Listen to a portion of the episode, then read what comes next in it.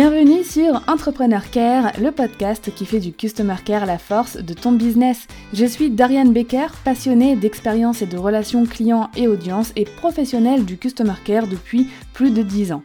Chaque semaine, tu découvriras un nouvel épisode qui t'accompagnera dans le développement de ton entreprise, seul ou avec mes invités. Si ton but est d'offrir à ton business toutes les chances de réussite qu'il mérite, alors abonne-toi et prépare-toi à faire fleurir ton business avec le Customer Care.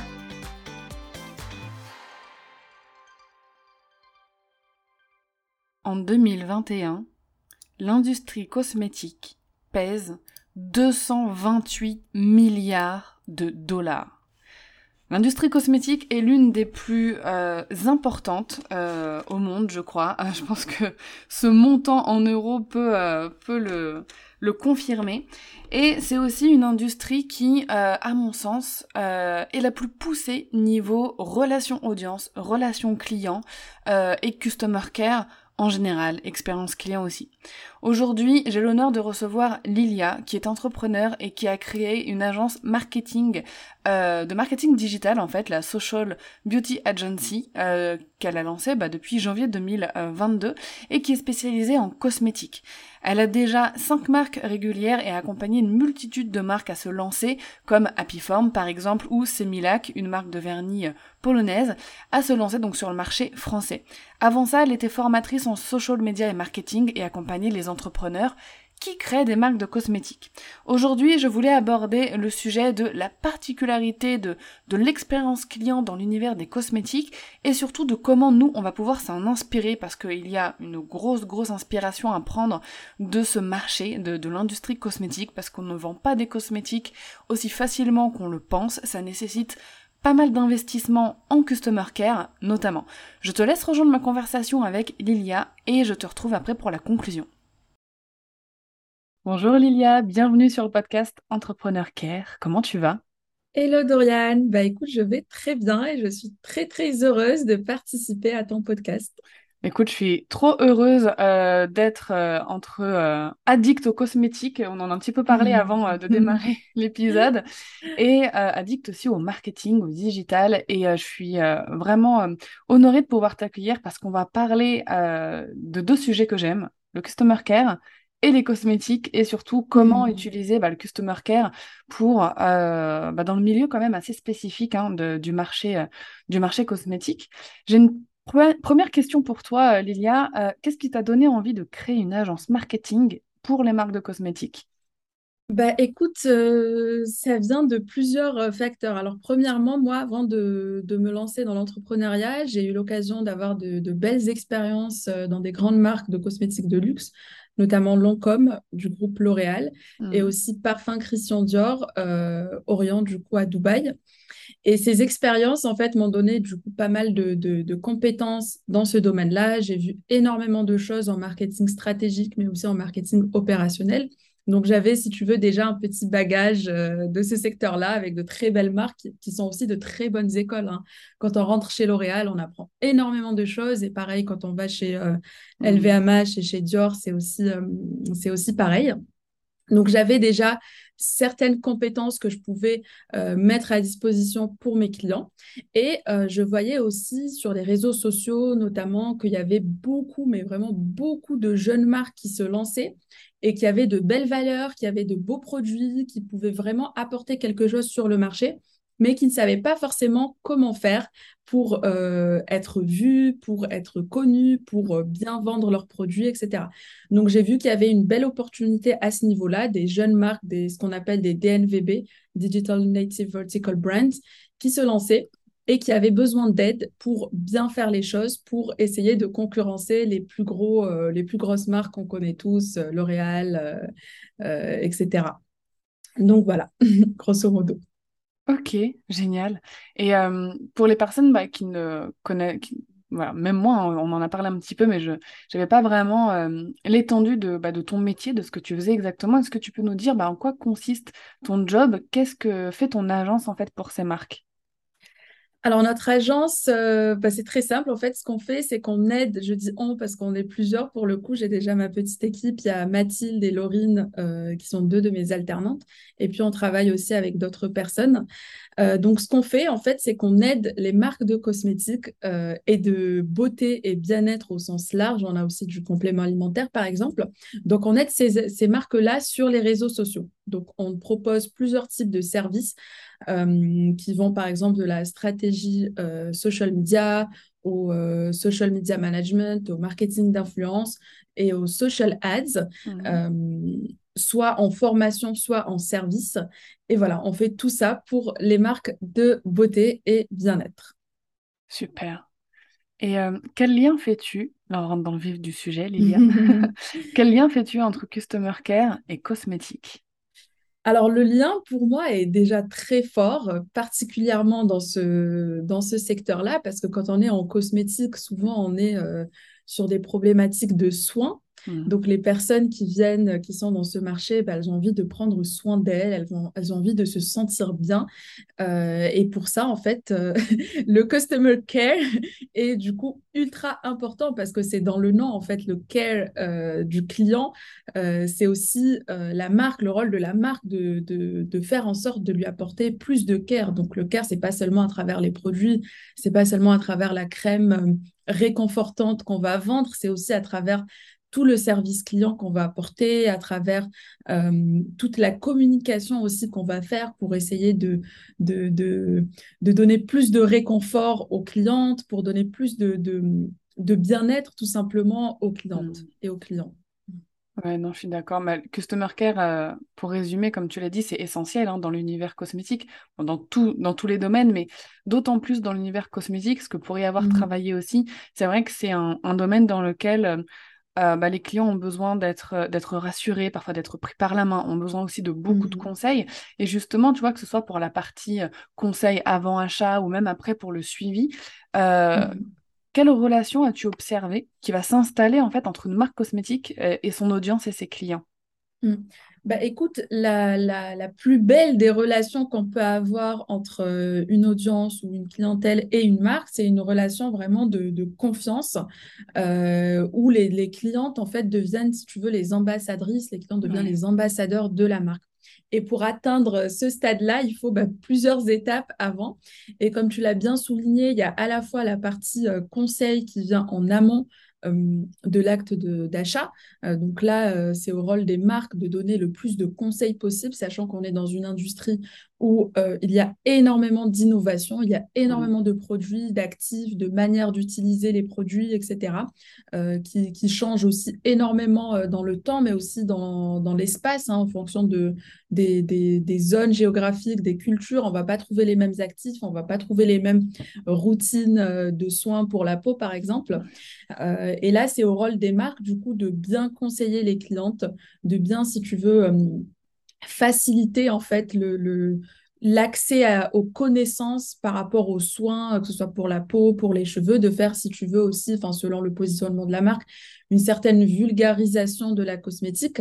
Mmh. Euh, voilà, donc ça, c'est vraiment l'étape en amont. Et puis, il y a l'étape aussi post-achat, où là, pour le coup, les marques doivent continuer de vraiment chouchouter leurs clientes, leur clientèle. Je dis toujours cliente parce que c'est majoritairement des femmes, hein, mais mmh. il y a aussi pas mal d'hommes qui achètent. Donc, euh, donc voilà, les marques, elles doivent vraiment chouchouter leurs clients, leur apporter encore euh, plus de conseils, euh, les, être là pour eux. Parce que tu vois, je te donne un exemple. Moi, une fois, j'avais acheté un, lait euh, pour les cheveux, un lait, euh, je ne sais plus comment on appelle ça, enfin bref, un lait euh, voilà, pour hydrater les cheveux après la douche, après le, non, avant le séchage. Et ce lait était, c'était chez la marque Les Secrets de Loli. Donc moi, mmh. j'ai les cheveux plutôt ondulés, mais quand même très fins. Et, et ce lait-là était beaucoup trop compact pour moi et était trop riche pour mes cheveux. Donc la première fois que je l'ai utilisé, mes cheveux étaient devenus euh, catastrophiques. Enfin, ils étaient lourds, ils étaient gras. Enfin, ça ne m'allait pas du tout. Et, euh, et, en fait, je venais de l'acheter et c'est un produit qui coûte quand même, euh, je sais plus, je crois 18 euros, quelque chose comme ça. Et donc, j'ai envoyé, j'ai mis, je crois, juste un message en commentaire sur un des posts de la marque. Et j'ai dit, bah, c'est dommage parce que vous dites que ce produit, c'est pour tout type de cheveux, même les cheveux fins, mais alors pas du tout. moi, il m'a rendu mes cheveux très lourds, très gras, etc. Et là, tout de suite, on m'a répondu, on m'a dit, bah non, regarde, si tu prends un petit peu et tu rajoutes un peu d'eau, euh, tu verras que, que, la, que la formule va être plus liquide, la texture va être plus facile à appliquer au niveau de tes cheveux et ça, ça va mieux pénétrer et ça va pas t'alourdir les cheveux du tout. Et donc, c'est ce que j'ai fait et ça a hyper bien marché j'ai pu du coup rentabiliser euh, cet achat. Tu vois, donc ça, c'est aussi très important pour, euh, comme type de customer care pour que les marques euh, continuent d'aider leurs clientes même après l'acte d'achat. Si j'avais pas eu ces conseils, bah, j'aurais certainement euh, laissé de côté ce produit-là et je l'aurais jamais utilisé, et puis j'aurais fini par le jeter dans la poubelle. Alors que là, du coup, je me dis, ah, bah, c'est bien, parce que cette marque-là, les secrets de Loni, bah, ils care, si tu veux, pour leurs clientes, et donc ils continuent de les aider même après qu'elles aient acheté euh, les produits pour, du coup, les fidéliser, pour leur apporter plus d'aide qu'autre chose. Ouais. Mais euh, c'est dingue parce que dans l'industrie cosmétique, les, les consommateurs, les, les clients ont tellement d'attentes, ont tellement, en fait, ça se base surtout sur les émotions, hein, ont tellement d'attentes, ont tellement d'espérance que ah, cette mmh. crème va enfin me donner la peau dont je rêve, ce, lait pour les cheveux va enfin me donner la mmh. texture euh, dont je rêve, etc. Que en fait, les marques, elles ont un rôle de elles ont un rôle. Euh, déjà, elles ont un rôle crucial concernant l'efficacité des produits. Ça, mhm. euh, sans, sans l'efficacité des produits, il a pas de, les clients ne peuvent pas devenir ambassadeurs, ne peuvent pas euh, voilà, mhm. promouvoir la marque. Et euh, je rebondis sur un truc que tu as dit tout à l'heure, qui est hyper intéressant. tu as dit qu'il y a une relation de confiance qui s'installe jusqu'à l'atteinte de cet objectif de bah, que les clients deviennent ambassadeurs. Tu as dit qu'il y avait mhm. plusieurs étapes par rapport à ça. Donc, tu as parlé du conseil, de donner des conseils, que ce soit avant ou après l'achat. Est-ce que tu peux nous donner les autres étapes? Qui euh, parviendrait à faire euh, bah, de, ses clients des ambassadeurs mhm. Alors, les autres étapes, en fait, elles concernent aussi, euh, par exemple, la transparence qu'une marque mmh. peut avoir avec ses clientes. ça, c'est hyper important parce qu'il y a tellement, il y a eu tellement de, dérives dans ce marché, il y a tellement de concurrence et il y a, comme tu as dit, tellement d'attentes qu'aujourd'hui, les marques, en tout cas les marques qui veulent réussir, n'ont pas le choix que d'être transparentes. Mmh. je te donne un exemple, une marque qui alors j'ai un petit peu oublié l'exemple, mais en gros, une marque, c'est la marque 900 Care qui racontait une anecdote euh, il y a une semaine lors de la journée de la beauté, qui disait qu'un jour, ils avaient sorti un produit et ils ont eu euh, voilà, euh, des, petits problèmes en fait au niveau de leur production et leur machine s'est carrément cassée la machine à l'usine, et ils n'ont pas pu sortir les produits à temps et les livrer à temps pour Noël, je précise. Donc, tu vois, ça, c'est hyper important parce que les gens, quand ils font des achats pour Noël, c'est pour offrir. Donc, t'imagines, tu fais ton, ton, ton, achat, je te dis, OK, bah, pour la maman ou la belle-sœur ou je ne sais qui, c'est bon, j'ai fait le cadeau. Et là, euh, tu reçois un mail qui te dit que bah, la commande ne va jamais arriver à temps et qu'il faut prévoir autre chose. Et, euh, et eux, ce qu'ils ont fait, c'est qu'ils ont décidé d'être tout de suite transparents avec leurs clients leur envoyer carrément une photo de la machine qui était cassée pour leur dire regardez, on est vraiment désolé, on a eu un gros problème euh, au niveau de, l'usine et notre machine s'est cassée, on est vraiment euh, dans l'embarras, on ne sait pas quoi faire, etc. Donc, euh, je crois qu'ils ont offert du coup une petite contrepartie.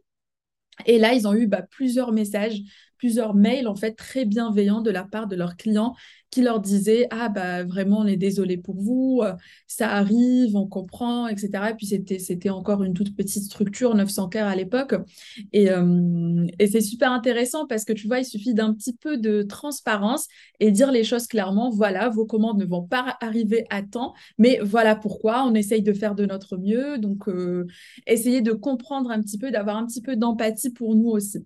À l'inverse, si cette marque n'aurait rien dit et mmh. aurait fait euh, la politique de l'autruche et euh, fait comme si tout allait bien se passer et que les clients ne recevaient pas leurs commandes le jour J, bah là, ça aurait été aussi une catastrophe pour eux, tu vois. T'imagines, t'attends ta commande et là, tu reçois rien, tu sais pas du tout. Euh, même si on te dit juste, il y a du retard, mais tu connais pas la raison, tu vois, c'est un petit peu délicat. Donc, ça brise un petit peu cette confiance. Alors que quand on est dans une optique de transparence avec son audience, bah là, pour le coup, les gens vont bien voir ce qui se passe et vont vraiment comprendre euh, la marque, ses problèmes, euh, ce qui se passe, etc. et avoir plus de confiance dans ça. Donc, il ne faut pas avoir peur aussi de montrer ses faiblesses entre guillemets, quitte à avoir bah, plus de confiance derrière. Parce que bah, surtout pour les jeunes marques, en fait, elles ont toutes des faiblesses et c'est normal parce qu'elles débutent, elles n'ont pas les moyens des grands groupes de cosmétiques type euh, L'Oréal, Estée Lauder et compagnie. Donc, euh, il ne faut pas hésiter à être transparent sur ça euh, pour avoir un petit peu plus d'empathie et finalement un petit peu plus de confiance de la part de, de son audience. Ouais, je te rejoins tellement là-dessus. La transparence. Après, tu dis d'avoir un petit peu de... En fait, c'est juste montrer la réalité et être honnête, euh, tout simplement. Et ça, l'honnêteté, en fait, il y a beaucoup d'entrepreneurs qui ont peur, là je parle au sens large hein, du terme, pas seulement dans mmh. les cosmétiques, mais qui ont peur d'être honnêtes avec leur audience, mmh. leurs prospects, leurs clients, de peur de paraître faible, de ne pas paraître mmh fiable, etc. Mais en fait, s'il y a une, une galère qui nous arrive, qui est en plus indépendante de notre volonté, bah, en fait, tout le monde comprend. La plupart du temps, il y, a, y, a les entrepreneurs, surtout en France, qui ont un peu peur de leurs clients et de leurs réactions, alors qu'en fait, ce sont des êtres humains euh, comme toi et moi et qui, qui ont de l'empathie. Quand on est mm. honnête avec eux, bah, ils se montrent euh, compréhensifs et euh, souvent c'est ce qui booste en plus une entreprise à se relever et à, se mm. démener pour vraiment régler le problème. Donc là, je suis entièrement d'accord avec toi. Est-ce que tu as déjà mis des, mm, des stratégies d'expérience client en place pour une marque que tu as accompagnée? Voilà, mis en place des stratégies d'expérience client qui t'ont, dont les résultats t'ont vraiment impressionné? Alors, pour être transparente avec toi, on n'a pas vraiment travaillé uniquement sur des euh, stratégies euh, d'expérience client ou de customer care. Mmh. Néanmoins, étant donné qu'on est sur les réseaux sociaux, bah, on a constamment cette approche aussi de customer care un exemple tout simple, c'est que on essaye toujours d'être, euh, de répondre euh, efficacement aux commentaires le plus rapidement possible. Parfois, c'est un peu compliqué, notamment sur TikTok, quand on a une vidéo qui devient virale et que tu as des centaines de commentaires d'un coup. Mais on essaye toujours de répondre aux commentaires le plus rapidement possible. Euh, aux messages privés, pareil, il faut toujours être bah, un petit peu sur le qui-vive pour euh, répondre rapidement. Alors, on n'est pas obligé de répondre euh, dans l'heure, mais euh, maximum 48 heures ou 72 heures grand max sur les messages privés mmh. et les commentaires. Un truc qui a bien marché et qui marche aussi, qui continue de très bien marcher pour nous, c'est de répondre aux commentaires en vidéo sur TikTok. Par exemple, sur la marque Apiform que, dont on a déjà parlé, tout à l'heure, je crois que c'était en off. Euh, et ben en fait sur Happyform, donc il y a une marque, euh, ce qui est une de nos marques clientes, qui est euh, une marque de compléments alimentaires. sur cette marque-là, voilà, on les accompagne sur, sur TikTok. Et ben dès qu'on reçoit un message, un commentaire où la personne voilà nous pose une question un petit peu pertinente ou un petit peu délicate qui, qui, pourrait bénéficier aux autres personnes, et ben on essaye de répondre en vidéo. Et ça, c'est super cool comme, euh, comme type de contenu sur TikTok. Je crois que Instagram le fait aussi maintenant. Euh, mais bon, c'est beaucoup moins, euh, moins répandu sur Insta que sur TikTok. En tout cas, voilà, répondre aux, commentaires en vidéo, bah déjà, ça valorise la personne qui a posé la question parce qu'on a carrément fait un contenu spécialement pour elle. Mmh. Mais ça permet aussi de répondre aux questions bah, de plein d'autres personnes qui se posent bah, certainement la même question. Ouais, bah, j'avais remarqué ça aussi euh, sur TikTok, que ça marchait bien et que moi aussi j'aimerais bien, j'aimais bien regarder les réponses en vidéo, surtout bah, quand la question m'intéressait, euh, m'intéressait aussi. Mmh. Et est-ce que, euh, alors pas forcément dans les marques que tu as accompagnées, mais mmh dans, dans, quand tu fais ta veille sur le marché ou voilà, que tu, tu vois ce qui se passe dans les autres marques cosmétiques, est-ce que tu as déjà remarqué bah, des, des, des stratégies d'expérience client ou des choses mmh comme ça, voilà, pour la relation avec l'audience, où tu te dis, ah ouais, là, chapeau, ils ont fait fort, quoi. Ouais. Bah écoute, il y a la marque, je vais juste vérifier en même temps que je te parle sur Insta, mais il y a une marque qui a une stratégie, enfin, un, pas une stratégie, mais un petit truc euh, en plus qui pour moi, euh, qui m'a fait vraiment tilt dans ma tête et je me suis dit, euh, ah oui, ça c'est vraiment top. Et c'est la marque Paola's Choice que tout le mmh. monde doit connaître, devrait connaître. Rétinol Donc, Paola's Choice, bah, eux, en termes de customer care, en tout cas, ce qu'ils font en amont au niveau de la marque, bah, c'est vraiment top. Ils ont beaucoup de postes euh, éducatifs où ils expliquent bien les, les, actifs, où ils expliquent bien les, les étapes d'une bonne routine skincare, où ils donnent différents conseils selon les types de peau, selon les mmh. problématiques, etc.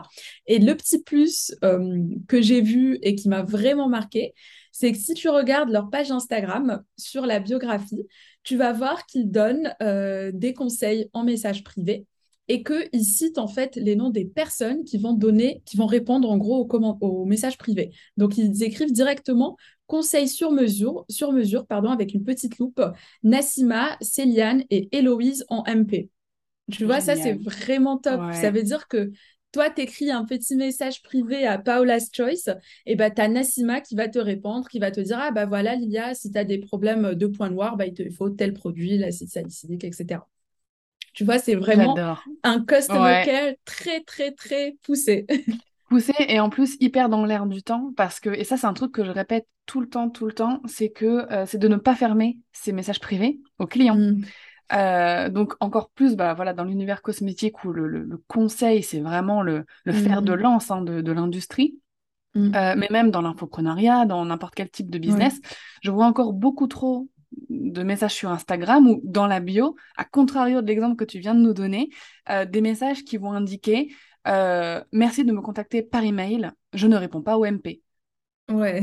je vois ça tout le temps et quand je vois ça, j'ai mon, cœur qui, qui s'enflamme, pas dans le bon sens du terme, parce que je c'est vraiment pas à faire et, euh, et il faut s'adapter en fait à ce qu'on appelle la multicanalité. Hein.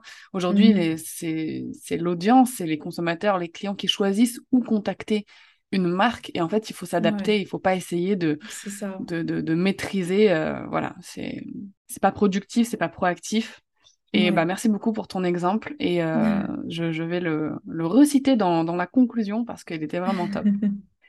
Avec plaisir. Lilia, pour toi, pour qu'une marque de cosmétiques ait du succès, quel type de relation audience et client doit-elle instaurer? Quelle expérience elle doit vraiment proposer? Donc, je te parle avant, pendant ou après l'achat. Ok. Alors, bah, premièrement, on en a déjà parlé, mais la, confiance est pour moi primordiale pour euh, toute marque. Donc là, comme on l'a vu avec l'exemple de, 900 Care, c'est vraiment hyper important d'être transparent. Mmh. Il y a aussi la transparence par rapport aux actifs utilisés, par rapport au, type de, peau, qui, euh, là, je parle euh, simplement des, soins pour la peau, bah, le type de peau, c'est aussi ultra important parce que ça ne correspond pas forcément à tous les produits, ou en tout cas, tous les produits ne correspondent pas forcément à tous les types de peau. Donc, il faut toujours être transparent. Donc, si par exemple, on a une crème qui est particulièrement riche, on ne va pas la conseiller à une personne qui nous dit qu'elle a une peau euh, mixte à grasse, mmh. parce que bah, forcément, ça va alourdir la peau, ça va la rendre un petit peu plus grasse, tu vois. Et donc, ça, c'est aussi une question de transparence. C'est-à-dire qu'il faut être capable d'apporter les bons euh, les bons conseils et être transparent, quitte à perdre une cliente. Je préfère dire à une personne, bah non, désolé, mais mon produit ne va pas te correspondre, mm. plutôt de lui dire, bah vas-y, achète, et là, je fais euh, plus une vente sur mon e-shop, et derrière, bah, j'ai une cliente qui n'est pas satisfaite, qui trouve que la marque euh, n'est pas top parce qu'elle n'a pas donné de bons conseils et que le produit, bah, ne correspond absolument pas à son type de peau. Donc ça, c'est euh, une des premières choses. Euh, une des deuxièmes choses, comme on l'a dit, c'est aussi d'apporter bah, les bons conseils, encore une fois, mais vraiment de, de donner euh, toujours plus de conseils et vraiment de bien vulgariser les conseils qu'on donne parce que nos clients ne sont pas experts en skincare, ils ne savent pas c'est quoi le rétinol, ils ne savent pas c'est quoi l'acide salicylique, etc. Donc, il faut toujours être transparent avec ça.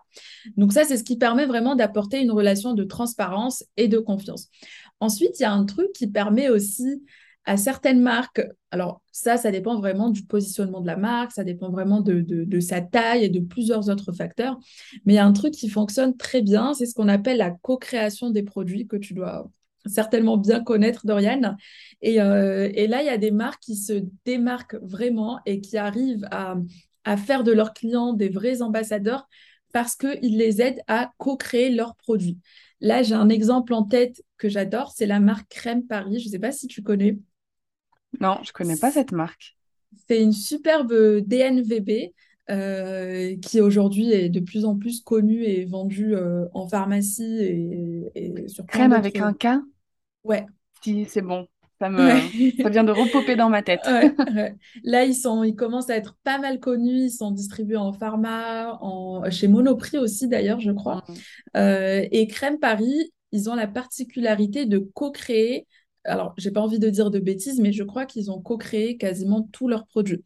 En tout cas, moi, j'ai déjà vu au moins trois euh, fois euh, la co-création de produits chez eux.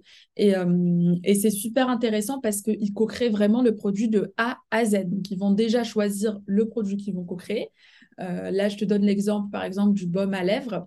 Euh, ils ont choisi le produit, ils ont choisi le packaging et en fait, ils, font ça très simplement. Ils font un système de vote à travers les sondages sur les stories et les gens, ils vont euh, bah, voter quoi, tout simplement entre l'option A, B ou C ou D. Et, euh, et voilà, ils choisissent les actifs, ils choisissent le packaging, ils choisissent le nom, ils choisissent les couleurs, enfin voilà, ils choisissent vraiment tout de A à Z. Et si tu veux, c'est une pratique marketing qui va vraiment engager encore plus euh, les clients et, l'audience, tout simplement parce que l'audience a vraiment l'impression d'avoir co-créé ce produit. Et tu vois, tu as une, certaine affinité avec ce produit parce que hmm. s'ils choisissent, par exemple, le packaging que toi, euh, pour lequel toi tu as voté et la couleur et l'actif pour lequel toi tu as voté, tu auras envie de, de, tester le produit en question. Ouais. Et, euh, c'est vraiment une pratique marketing super intéressante qui se fait de plus en plus. J'ai un autre exemple euh, qui, pour le coup, ne fait que ça. Euh, c'est la marque Nideco. donc, eux, carrément, ils ont, si tu veux, c'est des personnes, en fait, qui vont avoir envie de créer un produit, mais qui n'ont pas envie forcément de créer une marque ou de, se lancer dans tout le tout le parcours de, recherche de laboratoire, etc., pour créer le produit en question. Et ils vont en fait euh, juste développer leur idée. Et Nideco va mettre ça sur son site internet et les gens vont voter pour l'idée. Et en fait, ils vont choisir l'idée, euh, la, meilleure idée. Donc, par exemple, ils ont un produit, je ne sais plus, ah oui, il s'appelle FaceTime. Face comme F-E-2-S-E. D'accord. et, euh, et, ce produit, bah, c'est une personne qui s'est dit, ah bah tiens, euh, pourquoi il y a des crèmes pour tout, mais il n'y a pas de crème euh, spécialement pour les fesses, alors que sur les fesses, bah, parfois on peut avoir un petit peu de sécheresse, etc. Et, et voilà, la communauté a voté pour ce produit. Et ils l'ont créé. Donc, je suis sûre et certaine que la personne qui a eu l'idée de créer ce produit elle a forcément dû l'acheter ou au moins ils ont dû lui envoyer des produits et elle a dû en parler autour d'elle. C'est-à-dire qu'elle a été aussi, bah, du coup, l'ambassadrice de ce produit, tu vois.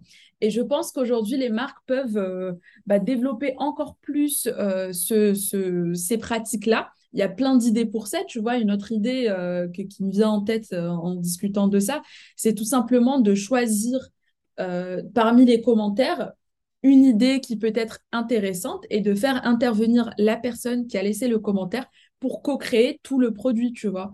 C'est mmh. un contenu et, et, une pratique surtout hyper intéressante et qui convertit certainement beaucoup. Parce que les clients, pour le coup, auront l'impression que la marque, en fait, elle fait des efforts pour eux.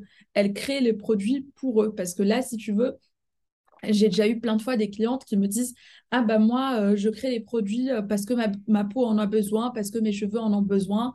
Euh, j'ai des points noirs, donc je vais créer un, sérum à base d'acide ou je ne sais quoi. j'ai la peau sèche au niveau du contour des yeux, donc je vais créer une crème contour des yeux, etc. Mais ce que beaucoup de marques oublient, c'est que on ne crée pas des produits qu'on a envie de créer, en fait. On crée des produits que nos clients demandent ou mm. qu'on demande à nos clients, en fait, tout simplement. On peut donc demander à nos clients de nous dire quels produits est-ce qu'ils veulent qu'on crée pour être sûr bah, de répondre à leurs besoins et pour être sûr que derrière, la, la, demande sera là aussi, en fait. Une fois qu'on présente l'offre, bah, la demande va suivre, tout simplement. C'est là qu'on voit la symbiose entre marketing et customer care, parce qu'au final, là, les deux sont complètement entremêlés parce que toi, mhm. tu parles de stratégie marketing, c'en est, mais c'est aussi du customer care tout simplement parce qu'on les fait participer, on fait les choses pour eux. Et la contrepartie, c'est que comme on fait les choses pour eux, bah, forcément, ça va marcher, vu que euh, c'est uniquement par rapport à leurs besoins, leurs envies. Mais la co-création, c'est, c'est, une super idée. Euh, mhm. Merci beaucoup pour, euh, ces exemples.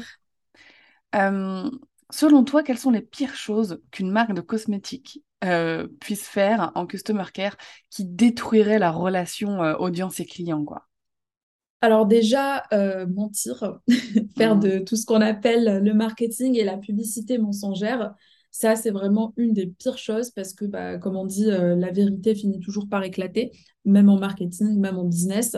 Donc, vraiment, une des pires choses, c'est de ne pas dire la vérité, de parler d'un produit ou de bienfaits d'un produit alors qu'en réalité, euh, les, bienfaits ne sont pas forcément là.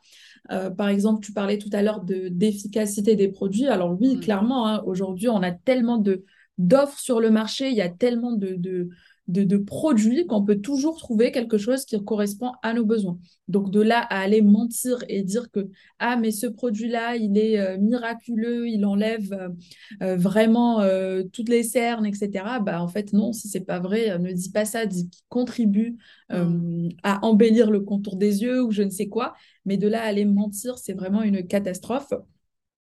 Donc ça, c'est la première chose. La deuxième chose, euh, bah, ça rejoint un peu ce qu'on disait tout à l'heure, mais ne pas être transparent aussi, c'est une grave erreur. Euh, ne pas partager en fait ces, échecs ou ces, euh, ces, petits, problèmes, en fait, tout simplement, c'est une grave erreur et les marques devraient aujourd'hui, en tout cas, je parle surtout des nouvelles marques, devraient vraiment communiquer là-dessus pour être sûr de bah, d'attirer enfin d'attiser plus de confiance avec leur audience. Euh, voilà. Il faut pas oublier aussi que les nouvelles marques doivent toujours être sur un process en fait d'amélioration et pas toujours viser la perfection parce que la perfection euh, ça n'existe pas. Hein. Même les grands groupes euh, comme L'Oréal, ils font toujours des bourdes. Hein. Faut pas, faut pas l'oublier. Mais quand on est une jeune marque, il faut pas se dire ah la catastrophe. Qu'est-ce que nos clients vont penser de nous? Bah comme tu as dit, nos clients c'est des êtres, des êtres humains donc ils peuvent comprendre quand il y a des, catastrophes qui arrivent, ils peuvent être, être euh, empathiques, donc il ne faut pas avoir peur de montrer que vous êtes dans un processus d'amélioration. Mmh. Un exemple tout bête, euh, c'est les marques en fait qui ont des produits qui ne sont pas à, 4, à, 100% naturels. Aujourd'hui, je sais qu'il y a beaucoup de marques qui visent euh, le 100% naturel ou au moins le 95 ou je ne sais combien du naturel ou du bio. Et eh bien, si ce n'est pas le cas, c'est pas grave, vous pouvez dire à vos clients, euh, OK, nous, on a fait 95% euh, de produits euh, naturels et bio, mais on galère un petit peu sur les 5% restants parce que on n'arrive pas à trouver, je sais pas, un, fournisseur ou parce que voilà, ces ingrédients-là, on n'arrive pas à les, à, trouver des alternatives naturelles ou bio. Enfin, tu vois, il y a mmh. toujours la possibilité de, d'être transparent sur ce qu'on fait. Donc, il vaut mieux dire ça plutôt que dire bah nous c'est 100% euh, naturel alors que c'est pas le cas bah, déjà à un moment on n'a pas le droit. Euh, et en plus bah il faut pas tromper le client en fait. Il faut vraiment juste dire la vérité et montrer que vous êtes dans un process d'amélioration. Parce que les clients ils aiment ça finalement. Ils préfèrent une marque qui n'est pas 100% parfaite qu'une marque qui dit qu'elle est 100% parfaite. Parce que là, quand on dit que, OK, on n'arrive pas, mais on essaye, euh, on, voilà, on y travaille, etc., bah là, déjà, ça va attirer un peu plus. En fait, personne n'aime la perfection à 100%. On a plus d'empathie, on a plus d'émotion, en fait, pour une marque ou pour quelque chose qui, qui n'est pas 100% parfait, mais qui essaye de l'être, tu vois. Donc, une autre erreur que les marques peuvent faire, c'est tout ce qui est relié au, au greenwashing ou au pinkwashing. Là, on est en plein mois d'octobre, donc euh, il y a pas mal de pinkwashing aussi. Euh, aussi tout ce qui est lié au féminisme washing, purple washing pour tout ce qui est euh, lié aux violences conjugales, etc. Donc ça, si tu veux, c'est les marques en fait qui, qui prennent parti de euh, contribuer à des, à des mouvements qui sont quand même importants. Tu vois, on parle de, de du pinkwashing, c'est quand même pas rien en fait. On parle de, de, de, femmes qui, qui sont atteintes ou qui ont, qui, ont, qui ont eu des cancers du sein, etc. Donc c'est pas rien. Et tu as des entreprises en fait qui profitent de ça qui profitent de ces, de ces mouvements ou de ces occasions-là pour euh, promouvoir leur marque, pour promouvoir leurs produits, pour euh, redorer, si tu veux, leur, image. Et ça, pareil, c'est une très, très grave erreur parce que tout de suite, en fait, on va voir une entreprise qui est, euh, qui est authentique d'une entreprise qui ne l'est pas en fait dans ses actions marketing. Si du jour au lendemain tu parles de pinkwashing alors que ce n'est absolument pas dans tes valeurs et que tu n'en as jamais parlé, que on sent en fait que c'est quelque chose euh, voilà qui, est purement marketing, et ben forcément ça va se voir tout de suite. Un exemple euh, tout bête, c'est mm, qui est lié vraiment au féminisme washing, c'est la marque de Sananas Beauty euh, dont j'avais fait une vidéo sur YouTube. D'ailleurs ceux qui veulent aller voir, n'hésitez pas. Je mettrai le lien de ta chaîne YouTube dans, dans, la description. Merci. Merci. Bah, euh, Sananas, en fait, dans sa marque Otrera Beauty, elle a fait vraiment, euh, elle a essayé de représenter voilà, des femmes fortes, etc.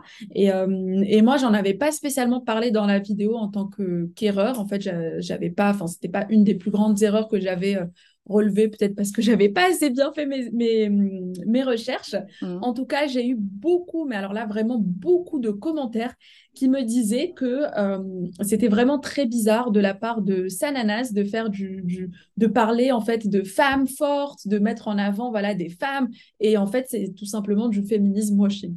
Donc elle, elle s'est dit bah vas-y, je vais je vais prendre euh, comme exemple des femmes fortes, je vais euh, euh, je vais je vais je vais être une marque un peu féministe entre guillemets pour euh, toucher plus de femmes. Mais au final, en fait, ça n'a pas marché parce que Sanana, c'est une influenceuse qui partage énormément de contenu.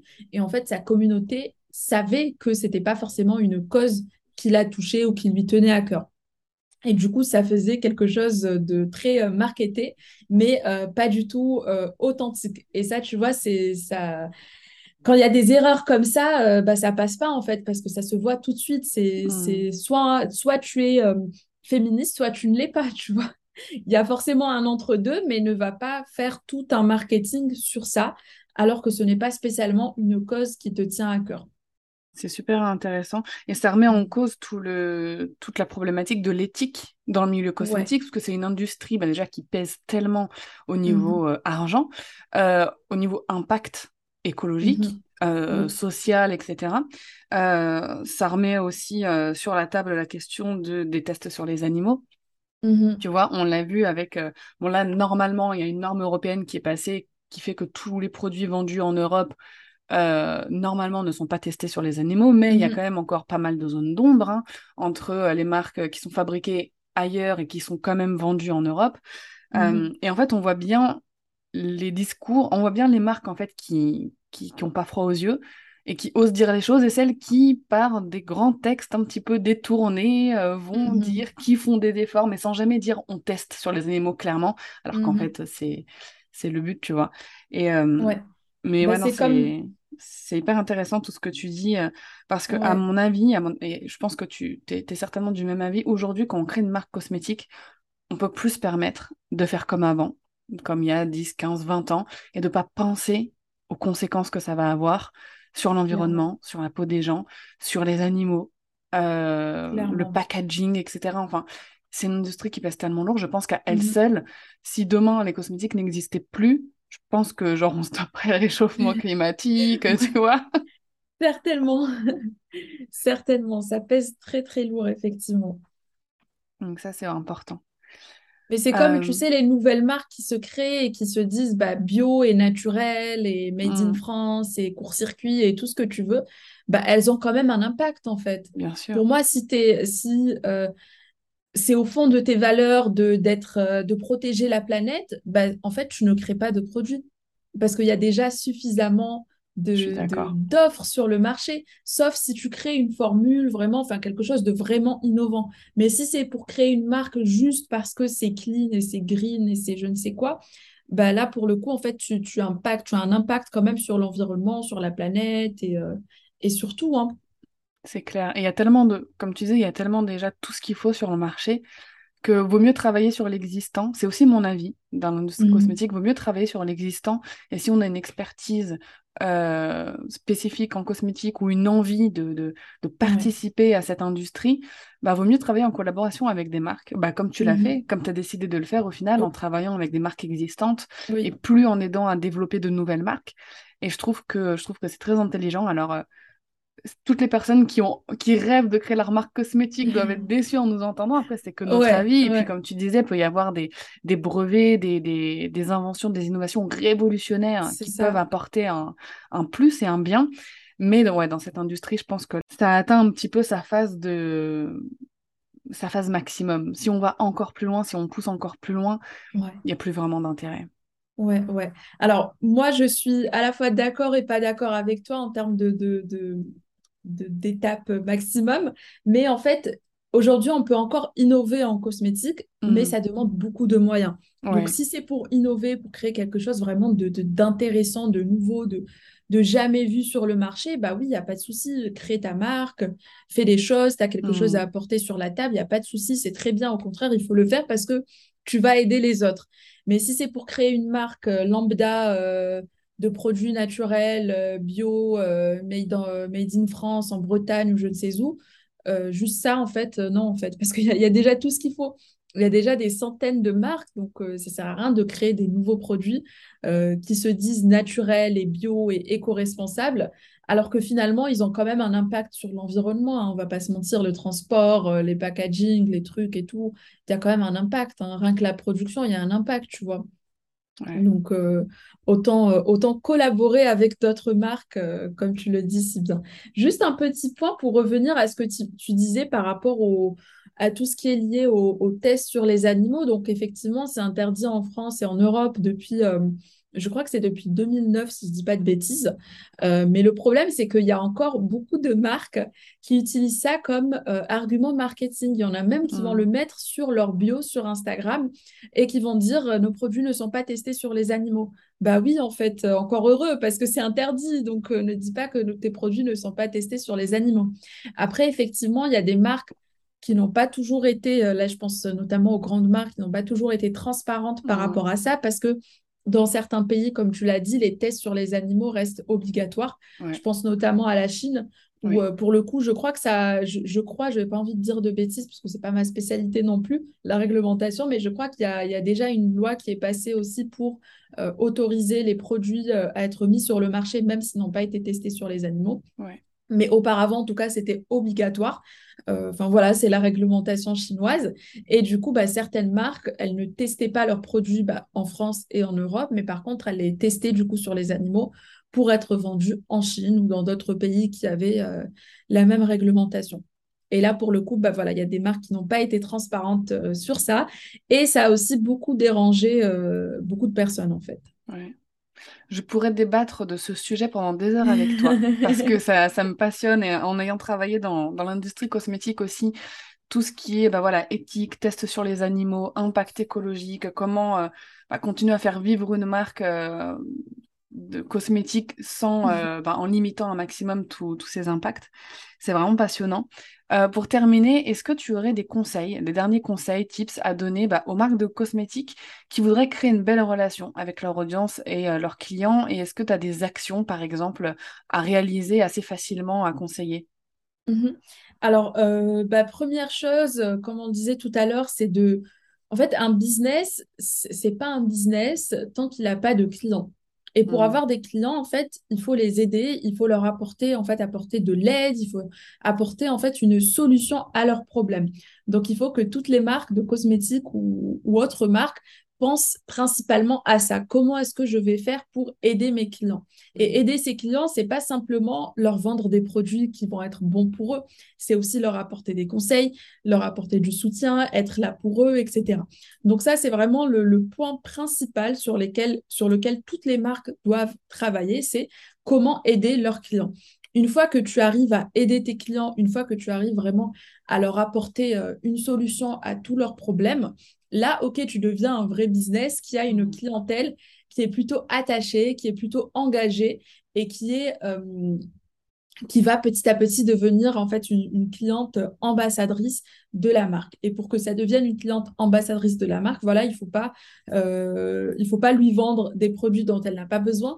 Il faut être mmh. transparente, il faut l'aider, avant tout, en fait, c'est vraiment l'aider avant tout. Donc, euh, ne pas hésiter, euh, comme on le disait tout à l'heure, Dorian, ne pas hésiter à euh, donner des conseils qui finalement vont te faire perdre une cliente plutôt que, plutôt que de faire acheter le produit pour après, derrière, avoir une cliente déçue. Il vaut mieux vraiment perdre une vente plutôt que d'avoir une cliente déçue qui va mal parler de, de tes produits et de ta marque. Et ensuite, on a bah, tout ce qui est lié au bouche à oreille, qui est quand même ultra méga important parce qu'on va toujours plus faire confiance à une personne qui nous dit, qui nous parle d'un produit ou d'une marque, plutôt qu'à toutes les campagnes marketing qu'on peut voir sur les réseaux sociaux ou, euh, euh, ou dans la vraie vie. Hein. Donc, il faut toujours penser aussi au bouche à oreille. Et le bouche à oreille ne vient qu'à partir du moment où on a des clientes qui sont satisfaites parce que bah, elles ont trouvé des produits efficaces, parce qu'elles ont eu une bonne expérience client, parce que euh, elles ont eu en fait euh, elles ont eu plus de réponses à leurs problèmes qu'elles espéraient en avoir. Tu vois, c'est vraiment euh, surpasser, en fait, se surpasser en customer care et apporter plus que ce que les clients demandent. Ça, c'est ultra important.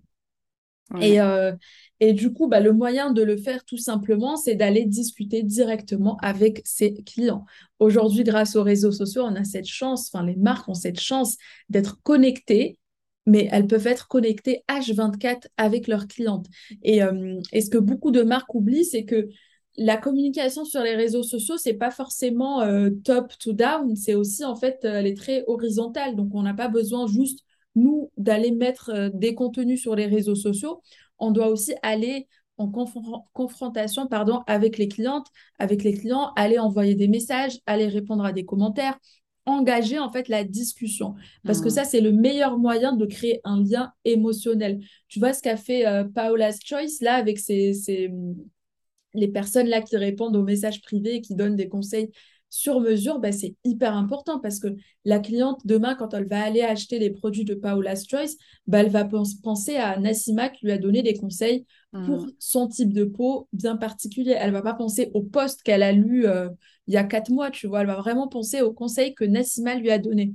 Donc, c'est un lien émotionnel beaucoup plus fort quand il y a une discussion et quand il y a des réponses de la part de la marque et quand il y a vraiment... Euh, voilà, cette transparence et cette, discussion entre les clientes et la marque. Et un moyen très simple de le faire, comme je viens de le dire, c'est d'envoyer des messages, c'est de répondre, d'engager la discussion et de s'intéresser sincèrement à ses clientes euh, à travers les messages privés, à travers les commentaires. Il y a aussi euh, bah, les lives qui sont super intéressants et que encore très peu de marques utilisent, bah, certainement par... Euh, par manque de moyens, alors que finalement c'est tout simple, hein. il suffit d'avoir un téléphone, euh, un petit peu de batterie, une bonne luminosité, et voilà. Mais voilà, les lives, c'est super important pour les marques euh, de le faire, de le mettre en place très tôt pour engager la discussion, pour montrer qu'est-ce qui se passe, pour contacter directement les clientes en live et être transparente. Et ça, bah, il y a un autre truc aussi que je conseille, en tout cas, euh, enfin, peut-être pas à toutes les marques, mais à beaucoup de marques, c'est euh, d'avoir des personnes, en fait, qui vont se montrer euh, donc des vraies personnes, tu vois, qui vont montrer leur visage, comme là l'a fait Paula's Choice sur, euh, à travers les noms, mais il y a, des marques en fait qui se montrent directement, comme Crème Paris. Bah, il y a mhm. les fondatrices, il y a les personnes de l'équipe qui se montrent, qui se présentent euh, et qui discutent directement avec les clientes et avec l'audience, tu vois. Et ça, c'est aussi important pas pour toutes les marques. Alors encore une fois, ça dépend du positionnement, ça dépend de l'image de la marque, ça dépend de plusieurs facteurs. Mais quand on a une vraie personne, quand on pense, tu vois, euh, Crème Paris, on pense tout de suite aux fondatrices de la marque, bah, tu vois, il y a plus d'impact que de penser, je sais pas moi, une marque comme... Euh, je sais pas, Philorga, où on sait pas trop qui y a derrière, tu vois. Hmm. Et, euh, et aujourd'hui, tu as des campagnes sur les réseaux sociaux de, de grands groupes et de grandes marques qui présentent en fait leurs employés. Tu vois, si tu vas sur, euh, sur le compte Insta, je crois, du groupe L'Oréal, bah, tu vas trouver des petits posts où ils mettent en avant bah, certains de leurs employés, simplement pour humaniser leur groupe, pour humaniser leur marque, pour montrer que derrière les produits se cachent de vraies personnes. Et aujourd'hui, c'est encore plus simple, mais euh, vraiment dix mille fois plus simple pour les jeunes marques de le faire parce que bah, forcément, il y a une petite équipe derrière. Il y a peut-être parfois une personne, parfois deux, parfois cinq, parfois dix. Mais c'est beaucoup plus facile d'humaniser une marque à cette échelle que d'humaniser un grand groupe comme L'Oréal où il y a des milliers d'employés. et pourtant, le grand groupe va le faire, va essayer d'humaniser au maximum parce que finalement, c'est ce qui va permettre de créer aussi un lien émotionnel entre l'audience et, les, euh, et la marque. Je suis tout à fait d'accord. Et il y a une question que j'avais pas prévue et qui vient d'apparaître dans ma tête et ce serait trop dommage qu'on l'aborde pas très rapidement, là, en, en trois minutes. Euh, je voulais te parler de programme fidélité parce que dans mmh. euh, l'industrie cosmétique, euh, on en voit beaucoup. Quasiment toutes les marques proposent des programmes fidélité. À mon sens, et peut-être que tu es d'accord, à mon sens, c'est essentiel aujourd'hui dans le mmh. marché cosmétique pour conserver, faire de la rétention client en fait, pour que tes mmh clients continuent d'acheter chez toi. Euh, selon toi, comme ça, là, en, deux minutes, quel est pour toi le, type de programme fidélité qui marche le mieux pour euh, fidéliser et garder ses clients? Alors, euh, c'est une question un peu difficile, mais en gros, en fait, déjà pour moi, tout ce qui est lié à la fidélité client, ça marche bien. Alors, moi, je pense qu'il faut toujours avoir un programme de fidélité qui va permettre de bien connaître ses clients. Tu vois, si tu es une marque qui vend des produits de soins, alors je parle toujours de soins de la peau parce que c'est ce qu'on retrouve le plus, mais il y a aussi les cheveux. bah, si tu es une marque qui vend voilà, plusieurs soins, à la fois pour les peaux mixtes, pour les peaux grasses, et pour les peaux sèches, par exemple, bah, tu dois savoir que ta cliente X, bah, elle, elle a la, peau grasse parce qu'elle achète des produits pour la peau grasse. Donc, il faut pousser en fait le, la fidélisation aussi à travers ça, tu vois. Donc, tu vas lui promouvoir spécialement des produits et tu vas lui parler spécialement de produits pour son type de peau à elle. Donc, par exemple, euh, l'email marketing, bah, ça fonctionne très bien en fait pour, euh, tout ce qui est euh, programme de, fidélisation parce que tu vas pouvoir avoir des données bien spécifiques. Et ça, c'est la force du, du digital, c'est d'avoir des données spécifiques sur ses clientes pour aller derrière lui leur, leur, leur proposer en fait des produits adaptés. Donc un programme de fidélité, c'est un programme aussi qui prend en compte tout l'aspect de, de, de la cliente, en fait, tous les aspects possibles de son type de peau, par exemple, pour bien comprendre ses besoins et aller lui proposer aussi des produits euh, qui correspondent vraiment à son type de peau. Par exemple, si on veut lui mettre un produit euh, offert, on, va, on, doit connaître son type de peau parce qu'on ne peut pas lui mettre dans son panier euh, à plus de 200 euros, lui rajouter un petit produit qui finalement correspond aux peaux très sèches parce qu'elle ne va pas l'utiliser. Alors que si on lui donne un produit, on lui offre un produit pour récompenser sa fidélité, un produit qui correspond vraiment à ses besoins à elle, bah, tout de suite, elle va pouvoir l'utiliser et peut-être que ça va lui donner envie de derrière de, euh, de renouveler l'achat, etc. Et un autre exemple euh, que, qui me vient en tête, c'est arrivé dernièrement à ma sœur. Alors, ma sœur et moi, on est des grandes fans de la marque Caudalie, mais vraiment, c'est une de nos marques préférées. Et, euh, et ma sœur, en fait, elle habite maintenant en Allemagne. Et, euh, et en fait, euh, voilà, en Allemagne, il n'y a, pas, là où elle habite, en tout cas à Munich, il n'y a pas de boutique Caudalie. Donc, elle va acheter les produits en parapharmacie, etc. Mais elle préfère quand même l'expérience client qu'on a chez Caudalie. Donc, quand on rentre mmh. dans une boutique et que, voilà, on est bien accueilli, en général, elles sont très bien formées, les les, vendeuses chez Caudalie, donc euh, elles ont un très très bon accueil, euh, très bons conseils, etc. Euh, et, en fait, ils ont ce qu'on appelle un, enfin, un petit appareil, je ne sais pas comment ça s'appelle, mais en gros, c'est un appareil en fait qui va permettre d'analyser ta peau et son mmh état et voir la sécheresse et avoir des, des chiffres, etc. Et, et ma sœur, elle est venue dernièrement à Paris et elle a, elle a voulu partir chez Caudalie pour faire ce test-là parce qu'elle avait fait il y a quelques mois, mais entre-temps, voilà, elle a changé sa routine, enfin voilà, je ne sais pas ce qu'elle a fait, mais bref, elle voulait voir où, où en était sa peau, dans quel état était sa peau, etc. Et elle est partie à une boutique, donc c'était à Saint-Lazare, un dimanche matin. Mhm. en plein mois d'août. Euh, et en fait, dans la boutique, elle, venait d'ouvrir parce que ma soeur allait prendre son train pour rentrer chez elle. Donc, la boutique venait d'ouvrir, il était 10 h du matin. Et elle va voir la, vendeuse, elle lui dit Voilà, euh, moi, euh, voilà, je suis une cliente et tout. Et et j'aimerais bien faire un petit, une petite analyse voilà, pour ma peau, mais ça prend vraiment littéralement deux minutes, Dorian, tu vois. Et du coup, elle dit à la vendeuse, voilà, j'aimerais bien faire euh, le test, etc. Et là, la vendeuse lui répond quoi Non, mais désolé, moi, je ne fais pas les tests le dimanche euh, parce que je suis toute seule, donc euh, surtout le dimanche matin, je ne fais pas les tests. Et ma soeur lui dit non, mais s'il vous plaît, parce que voilà, j'habite loin, etc. J'ai envie de faire, euh, de faire mon petit test et tout. Et la nana lui répond quand même non, mais euh, je suis toute seule, ça va pas être possible parce que là, s'il y a des clients qui rentrent, etc., alors que c'était vide, il n'y avait vraiment personne. Et elle lui dit bah non, en fait, je fais pas le test. Donc ma soeur, elle est repartie bredouille.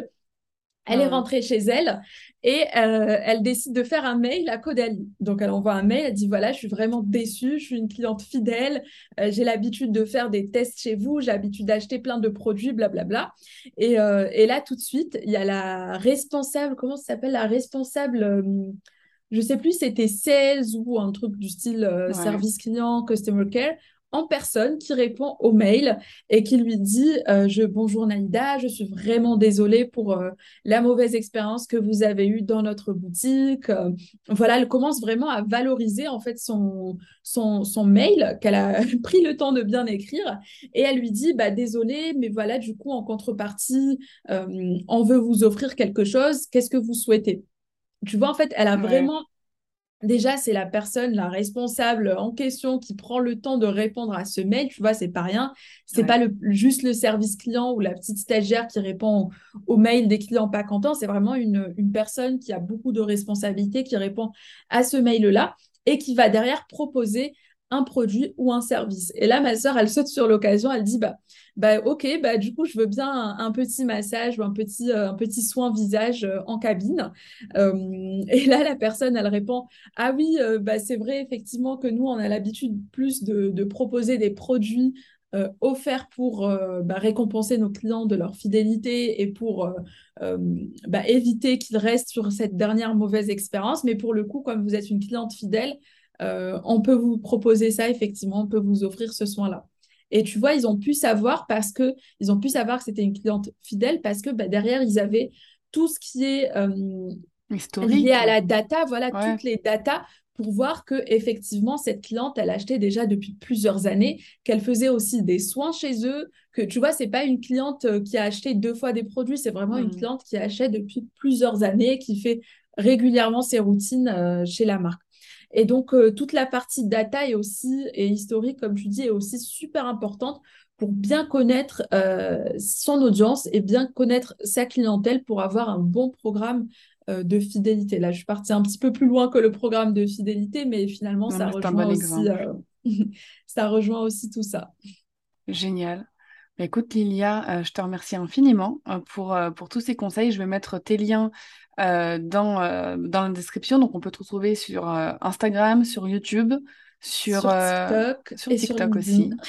Génial. Bah, je mettrai tout ça pas mal active, en description. Super. Super. Merci beaucoup, Doriane. C'était super intéressant et merci pour toutes ces questions pertinentes. C'est vrai qu'on aborde très peu cet aspect, on parle surtout en cosmétique de marketing et on aborde peu cet aspect de customer care qui est au final bah, méga important, hein, comme tu le sais si bien. Merci beaucoup. Waouh, alors cet épisode est un petit peu plus long que les autres, mais franchement, ça valait le coup. Bon, on a eu quelques euh, quelques débats et quelques euh, digressions, euh, digressions un petit peu par rapport à la thématique, mais c'était vraiment top. J'étais, enfin, je suis hyper contente d'avoir eu cette conversation. Et donc pour conclure, je voulais revenir sur certains points euh, que nous pouvons parfaitement adapter à notre industrie, à notre marché d'entrepreneurs euh, dans le digital. on utilise Internet, que ce soit du coaching, de la formation en ligne, même du e-commerce, peu importe. On a vraiment euh, énormément d'inspiration à prendre. Donc déjà, il y a des valeurs de base qui vont revenir comme la transparence, la confiance et surtout le conseil avant achat aussi, le conseil personnalisé. Euh, c'est vraiment quelque chose qui est beaucoup revenu euh, par rapport à l'industrie cosmétique et je pense que dans n'importe quel business, c'est quelque chose sur lequel il faut vraiment mettre l'accent. Conseiller selon les besoins et comme Lilia le disait, quitte à perdre une vente si jamais nos produits ne correspondent pas à quelqu'un, plutôt que d'avoir un client insatisfait, un client déçu, et euh, ça amène ensuite des litiges, des remboursements, etc. Il y a aussi quelques stratégies qu'elle a partagées que je trouve hyper intéressantes, comme la co-création. Alors à voir ce que tu peux toi co-créer avec ton audience dans ton business, hein, mais la co-création, ou alors tu vois faire voter par rapport à des décisions, euh, faire voter ton audience, faire voter tes clients. Ça c'est vraiment la symbiose parfaite entre customer care et marketing, et euh, c'est vraiment génial. Une autre chose qu'elle a soulignée, c'est les conseils en MP sur Instagram. Quand elle a nommé l'exemple de la marque Paola's euh, Choice, j'ai trouvé ça vraiment euh, admirable de la part de cette marque d'afficher comme ça dans la bio Instagram, euh, bah voilà, des, les noms des personnes qui vont répondre, qui vont conseiller. Donc c'est vraiment génial et ça montre qu'il faut vraiment humaniser au max euh, le business. Ça va créer aussi du lien émotionnel parce que ça va engager des discussions et ça, la discussion avec tes clients, avec tes futurs clients, c'est essentiel pour euh, bah, bien vendre et pour créer un lien de confiance qui va être essentiel pour euh, le développement de ton entreprise. Je repars légèrement sur la thématique de l'éthique, parce que l'éthique, l'écologie, etc., on en parle pour les, les, cosmétiques, mais je trouve ça important de se questionner euh, directement par rapport à son business. Toi aujourd'hui, est-ce que, ou même moi, hein, est-ce qu'on est capable de, connaître notre impact écologique, notre impact environnemental par rapport à ce qu'on fait? Je ne pense pas. Moi, c'est une question sur laquelle j'ai vraiment envie de me pencher de plus en plus, prendre un consultant ou voilà quelqu'un qui euh, soit vraiment nous guider là-dedans pour euh, bah, que notre entreprise dans le digital soit la plus favorable possible pour l'environnement. Donc voilà, petite question aussi à, soulever euh, de ton côté. Et euh, pour terminer sur la fidélité, elle a dit quelque chose de vraiment génial et pour lequel je suis totalement d'accord, c'est la surpersonnalisation de l'expérience client, mais aussi de l'expérience fidélité. Parce que fidéliser ses clients, leur offrir des cadeaux supplémentaires ou des avantages, c'est bien, mais quand ces cadeaux et ces avantages sont euh, en rapport avec les besoins spécifiques de tes clients, c'est encore mieux. Donc vraiment, apprends à bien connaître tes clients, à récolter aussi de la data, récolter des données. Alors c'est pas euh, donné à tout le monde. Pour le coup, euh, il y a aussi parfois certains paramètres légaux à mettre en place pour récolter certaines données, mais ça va devenir le fer de lance, hein, ça va devenir le cheval de bataille là, de l'expérience client, d'avoir un maximum de données avec des intelligences artificielles, etc., qui vont pouvoir nous aider à personnaliser au maximum l'expérience de fidélisation des clients c'est hyper important. Donc j'espère que cet épisode t'aura plu, moi je l'ai trouvé génial, n'hésite pas à venir m'en parler, à venir euh, même poursuivre le petit débat qu'on a eu à un moment donné sur euh, bah, la, vie hein, de l'industrie cosmétique, sur le fait que est-ce que c'est vraiment pertinent qu'il y ait encore énormément de marques qui se créent alors qu'elles apportent pas forcément de valeur ajoutée ou d'innovation, euh, est-ce qu'il vaut pas mieux travailler sur l'existant pour l'améliorer? Voilà, chacun peut avoir son avis là-dessus, donc n'hésite pas à venir en parler. Et en attendant l'épisode de la semaine prochaine, je te souhaite une merveilleuse journée.